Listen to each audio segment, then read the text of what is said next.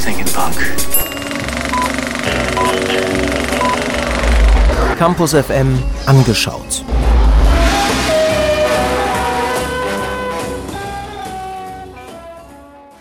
Alle Stranger Things-Fans aufgepasst! Die vierte Staffel Stranger Things ist nun endlich draußen. Nachdem die Staffeln 1, 2 und 3 bereits ein Mega-Erfolg waren, war eigentlich nur zu erwarten, dass auch die vierte Staffel durch die Decke geht. Und ich sag's mal so, meine Erwartungen wurden definitiv nicht enttäuscht. Stranger Things ist eine US-amerikanische Serie. Sie spielt in der fiktiven Stadt Hawkins und spielt in den 80er Jahren. In Staffel 1 bis 3 haben die Freunde Mike, Eleven, Will, Dustin, Lucas und Max eine Art Parallelwelt entdeckt, in welcher die verschiedensten Monster leben.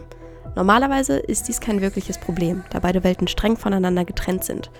Zum Problem wird dies erst, wenn die Monster einen Zugang zur normalen Welt bekommen, was nun ja dann öfter mal der Fall ist und für deutliche Probleme sorgt. Denn so passiert es, dass die bösen Monster in der, ich sag mal, normalen Welt ihr Unwesen treiben. Nachdem Staffel 3 ein ziemlich tragisches Ende hatte, fängt Staffel 4 bereits von Minute 1 an, um Zuschauer abzuholen. Die Kleinstadt Hawkins ist erneut in Gefahr. Zuerst taucht ein mysteriöses Paket bei Joyce zu Hause auf, dann passieren gleich mehrere auffällige Morde hintereinander. Nicht lange dauert es, bis die sechs Freunde verstehen, was eigentlich los ist. Ein Monster der anderen Seite treibt erneut sein Böses. Die Frage ist nur, wer genau ist es und wie ist es überhaupt möglich? da der Zugang zur anderen Seite im Staffelfinale von Staffel 3 eigentlich geschlossen wurde. Oder etwa doch nicht. Ich möchte euch natürlich nicht zu viel vorwegnehmen, aber eins verspreche ich euch. Die Staffel ist wirklich sehr, sehr spannend und neben dem Monsterangriff der Parallelwelt, der doch etwas komplizierter wird als angenommen, passieren noch viele andere Handlungen.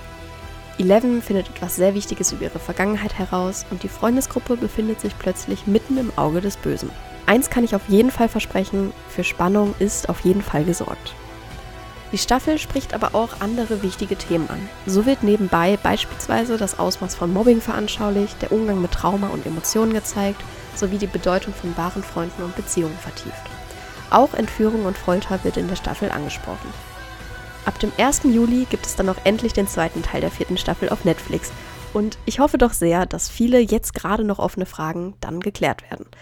Und natürlich bin ich wahrscheinlich mindestens genauso gespannt wie alle anderen Fans da draußen, wie es in dem Kampf gegen die andere Seite weitergeht. Also, wer eine spannende, actiongeladene Serie sucht mit einem leichten Horror-Touch, der sollte Stranger Things definitiv nicht missen. Campus FM klingt anders.